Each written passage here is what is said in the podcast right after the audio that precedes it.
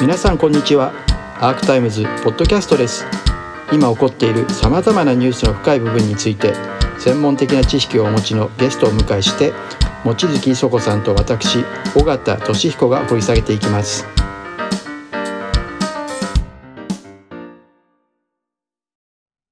僕2月の上旬にあのまあ、小川さんにとってはライバルなのかどうなのか、あの津田大輔君のポリタスの取材で僕は韓国に行ってきて、そうなんですか、取材で。行ってきたんだ、5日、5日間くらい津田君と、津田君と2人で韓国に行ってきて、で、元徴用工本人、それから元徴用工の弁護人、それから、まあ、弁護人代理士だよね、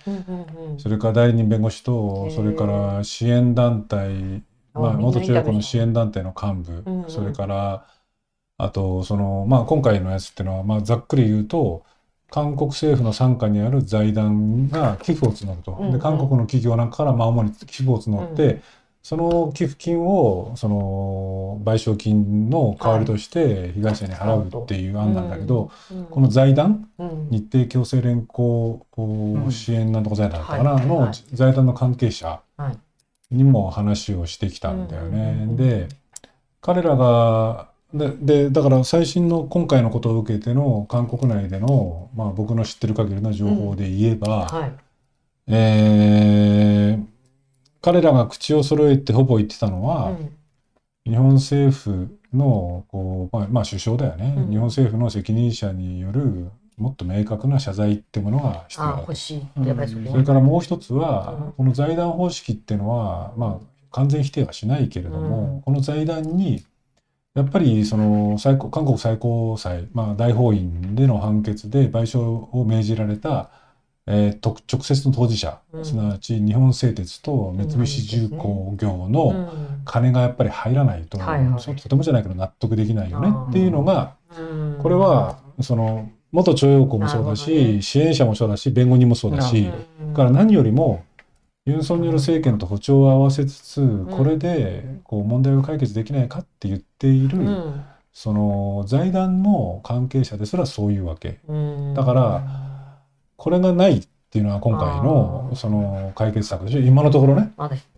でこれだとご存知の通り、ユン・ソンニョル政権って今支持率が、まあ、岸田政権とそんな変わらないっていうか、まあ、ちょっといいくらいかな。30%台。で、しかも、韓国の国会っていうのは、まあ大統領制なんだけど、韓国の国会っていうのは、野党の、進歩系の野党の方が圧倒的多数派を占めていて、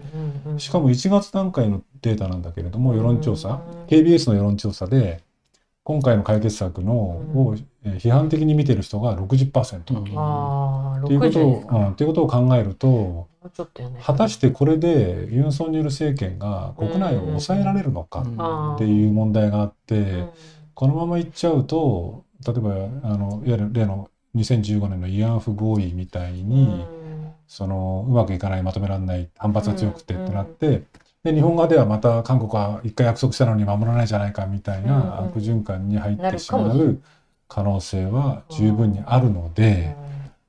これまだ向こうでは喜ばれてないっていうか、うん、あの俺今日 KBS のニュースとか韓国のメディアずっと見てたんだけれども、まあかなり批判的だよね。だから、まだこれ終わりじゃないので、はい、まあさっき、あの、ここにも出てるし、望月さんも言ったけれど、経団連と、まあ韓国の経団連と同じような組織で全経連ってなんだけど、うん、こう若者基金作るってのは別にいいんだけど、ね、ここにだから今言った日程日本製鉄と三菱重工が入ってるけど、これじゃ嫌なんですね、つまり。あここではない、さっき言ったこれで嫌だってことはないと思うんだけど、うん、これで韓国内を抑えられるのかっていう問題なわけで、だから、まだ終わってないので、うん、韓国はこれからそれでやるっていうことを正式に昨日発表したので、はいはい、せめて日本製鉄と三菱重工がその財団に強制動員被害者支援財団。にあの寄付をするとか要するにね、うん、そういう形のこんなチャンスってまあ、あえて言えばね、うん、外交問題だってことを考えて言えば、こんなチャンスってそうそうないので、やっぱりここでこうやっちゃうべきだ、要するにね、今日どこだったかな？東京新聞の外方面に出てた、うん、あの指揮者コメントで非常にいいんだけれど、はい、要するにここで日本製鉄と、例えば三菱重工が寄付したら、韓国の請求権問題が一定程度、いや一気にというか法的にも大義名分を失うわけですよ。つまり裁判でこう命じられた人たちが韓国政府のお墨付けを受けた策にのっとって作った財団への寄付を日本製鉄と似てあの三菱重工がすれば改めてこういくら強硬派の人たちがいても、その請求権を求めるっていう大義名分を失うことになるんだからむしろここで踏み込んでやった方がいいんじゃないかっていうのが今日東京新聞にちょっと出ててなるほどって思ったのとと、これこの番組見てる人にはぜひ本当に知ってほしいんだけれど、僕ねまあ昔から知ってんだけど、韓国で元徴用工の問題やってる人たちって、反日じゃないんだよ。反日じゃないんですか？むしろむしろどっちかって言えば日本との関係で歴史問題なんかで必死に取り組んでる人たちっていうのは全員が全員とは言わないよ。だけどむしろ日本に滞在経験があったりとか、日本語が堪能だったりとか、日本のことをよく知っている人たちが、むしろなんか日本の両親に働きかけてるようなだってこの徴用工の話ももともとは日本で裁判やったんだよ。日本で裁判やって日本の支援者たちと一緒に日本の裁判やって地裁やって高裁やって最高裁までやってダメでそれで韓国で裁判やってるわけですよ。だからむしろ日本のことをよく知っていて日本語も堪能でっていう人たちがいるわけですよ。で彼らが言うっていうのはそのちょっと語弊を恐れずに言えばそのアジアにどういう地域を作るかっていうようなことを彼ら考えてるわけですよ。つまりそのこうアメリカの言いなりになってこう軍事力を高めるって言ってこう北と対峙する中国と対峙するっていう地域を作るのか、そうじゃないもう少しこうだからまさにリベラルと保守の戦いみたいなものをこう全体として念頭に入れながら日本政府の態度を問うっていう人たちがこうその運動に関わってる人たちだっていうことが一つと。もう一個はこの問題って日韓の外交問題でもあるし歴史問題でもあるんだけど、と同時にこれ日本政府も悪いんだけど韓国政府も悪いわけ、つまり1965年に日韓国交正常化した時に日本は優勝無償5億ドル払っているわけですよ。でその金を当時の軍事独裁政権は被害者に払わないで経済成長のために使っちゃったわけだよ。っていうだから日本も悪いけど韓国も悪いわけ。でそう考えると、この軍事独裁とか国家とか軍部とかっていうものが踏みつけにした個人の人権の問題でもあるし、もう一個だけごめんしつこく言うと今回ねそのあの裁判やっている今回テレビもあのチラチラ映ってたけど、その元徴用工の弁護人がいて、でそのこの弁護人っていうのは、まあ、すっげえイケメンなんだけどさ、韓国の有名な弁護士なんだけど。この人実を言うと韓国軍がベトナムでやった虐殺事件のベトナム人の代理人もやってるわけ。あそうなんですやってるんだよ。要するに反日じゃないんだよ。要するに国家に踏みつけにされたあるいは軍の横暴みたいなものに踏みつけにされた、まあ、日本風に言えば人権派弁護士が韓国軍の責任も追及し旧日本の責任を追及してるわけ。つまり歴史戦でも何でもないんだよね。個人の人権問題であり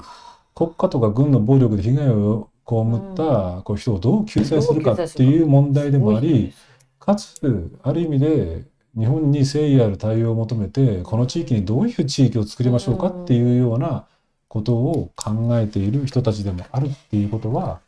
ごめんちょっと話長くなっちゃったけどあの大切な視点だろうなという気はしたんだよね。僕はだから久しぶりにコロナで行けなかったから3年ぶりくらいに韓国に行って取材してきたんだけど、っていう問題ではあるよね。あの私もユン大統領がやっぱり踏ん張ったなっていうのが、まあ、私の印象で2015年の時私取材もしてたのでアメリカン不合意ですよね、うん、あの時、まあ、今日の新聞の中にも出てますけど岸田さんが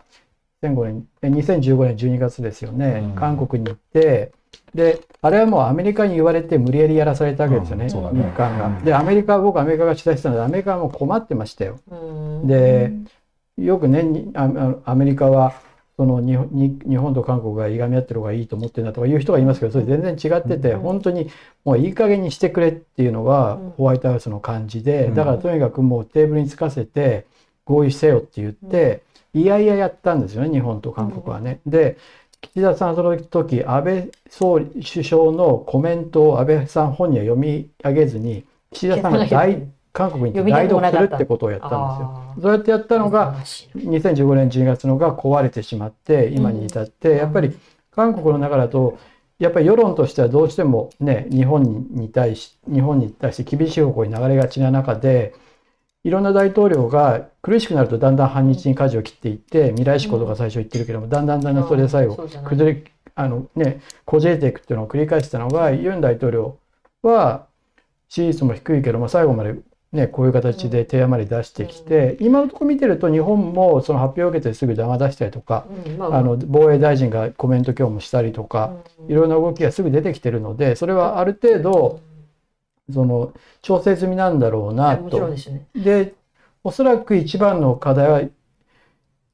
青木さんがおっしゃってたそのね、日本製鉄と三菱重工の、うん、がそこに入れば違う。ただまあ私が前取材で聞いた時は、まあ、どっちも払った方が楽じゃないですか。で会社も含めて評価がある、上がるわけだし。だけどそれ再三にわたって政府側が止めてるっていうのは聞いたのでそれ逆に言うと岸田がどう判断するかなんだと思うしでも逆に言うとここまで、まあ、まだまだ問題あるけど少し歩み寄りがあったのは岸田さんになったからなのか。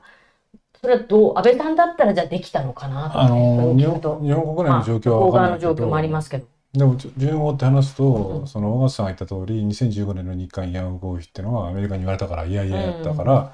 当時外務大臣だった岸田がそう韓国に行ってやった。あれだって、ね、あれだってたらればだけど例えばねその安倍晋三首相が政治パフォーマンスでもいいけれども、うん、例えばあれ岸田じゃなくて安倍氏が行って、うん、パックネと2人でソウルで会見をして場合によっては慰安婦のそのおばあちゃんの手を取って申し訳なかったって一言言ってれば、全然雰囲気変わったです。ね。絶対でもそれ絶対やらない日本の首相官邸で自分で読むんでもよかったと僕、ね、少なくともそれすらやりたくないんだなって感じが。そう。でね今回の件に関してもこれはだってユン・ソンニョルの頭がそんなに純粋なわけはないので彼の頭の中にあるのは一つはさっき小川さんが言ったのとちょっと違うのは半日にその舵切ってもらえない支持率上がらないですよ今。今。でも前もそうおっしゃってましたよね。あのもちろん部分的には上がるけど今時だって日本もそうだし韓国もそうだけど韓国けしからんバカ野郎って喧嘩だって言ったって政権の支持率上がんないでしょ？それとほとんど変わんないですよ。なるほど。変わんないですよ。それと一緒でむしろそのなんていうのかなこうそういうこうまあ保守派の変派の保守派がいるっていうところもあった。まあ変派の保守派だけじゃない。韓国の場合はリベラルもそうなんだけど、うん、まあでもリベラルの場合は彼らなりの戦員感って言ってるんだけど、うん、でも別にその政権の支持率なんて上がらないんですよ。だからユン・ソンニョルの頭の中にあるのは一つはこれ単純。要するにそのムン・ジェインにあったことは全てひっくり返したい。っていうまずそのシンパームン・ジェイン政権に対する反発が、それがその政権の浮揚につながるっていう保守派的な発想が一つ。なるほど。それからもう一つはそのもう今回各紙が書いてるけれど3月にムンジェあのユン・ソンニョルアメリカ行くんですよ。うんうん、でバイデンと日あの米韓首脳会談あるわけ、うんうん、で当然そこには何らかのお土産を持っていかなくちゃいけないって考えればまあ、日韓の関係回復っていうのは一つの大きな外交的成果を持っていくってこともある。それからもう一つはその日韓関係の改善っていうのは韓国内でも別にあの反日が別に支持率支持が上がらないのと、まあ、裏腹の関係だけどでもこの状況がいいと思っていない韓国の経済人とかもいっぱいいるわけですよ。そうするとこれが一つのまあ大した成果もないユン・ソンニョル政権の一つの成果になるっていう思惑もあるし、かつあれでしょ？報道されてるけれど5月の広島サミットにユン・ソンニョルを招待すると。でそこで岸田と握手をし、で場合によっては日米韓首脳会談を開いて、北朝鮮と共に厳しく対峙しますみたいなことをやったら当然ながらそっちの方がよっぽどユン・ソンニョル政権としてはいいっていう、まあ、ある種の政権の打算の塊なわけですよ。だからこの段階でこういうことをしたっていうことなんでしょう。まあ、かつここにも出てるけども、ね、その軍事あの、まあ、G ソミアもそうだし、輸出管理も日本が排除あの解除するってことになれば、ホワイトボードに戻すことになれば一定程度の、まあ、ユン・ソンニョル政権としてはこう成果になるっていうユン・ソンニョル政権なりの打算、まあ、それがさっきも言った通り果たして韓国内を抑えきれるのかっていう問題はあるんだけれどただ話を戻せばそのまあこれねあんまり俺オフレコで聞いたから詳しく言えないんだけど、うん、そのユン・ソンニョル政権下でその財団寄付を募る財団の関係者っていうのも、うん、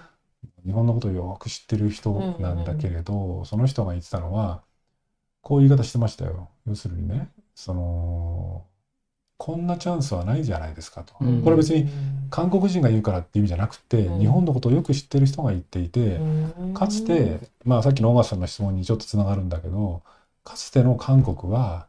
日本のことになっちゃうと新法も保守も同じトーンでも全然こう幅がなかった、ところが日本はタカ派もいるけど、いやこれを機に日韓関係大事じゃないかっていうこう幅があったと、それが私はかつて羨ましくてしょうがなかったんだけど、今韓国の方が比較的幅も余裕もあるけど、日本は全然それに呼応する動きが政治的幅がなくなってますよねっていう、ね、言ってだから僕ねそれを聞いて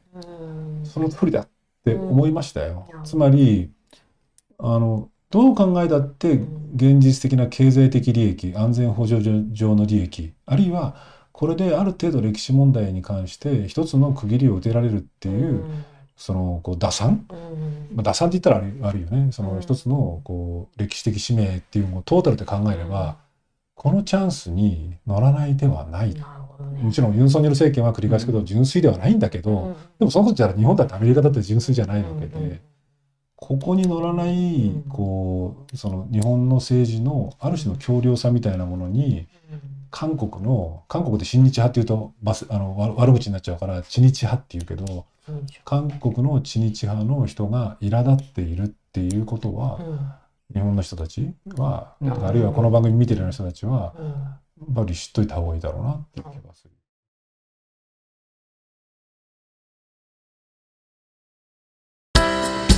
アークタイムズポッドキャストお聞きいただきありがとうございます。他にも様々なエピソードがありますので、ぜひお聞きください。動画は YouTube 上のアークタイムズチャンネルでご覧になれます。こちらもぜひご活用ください。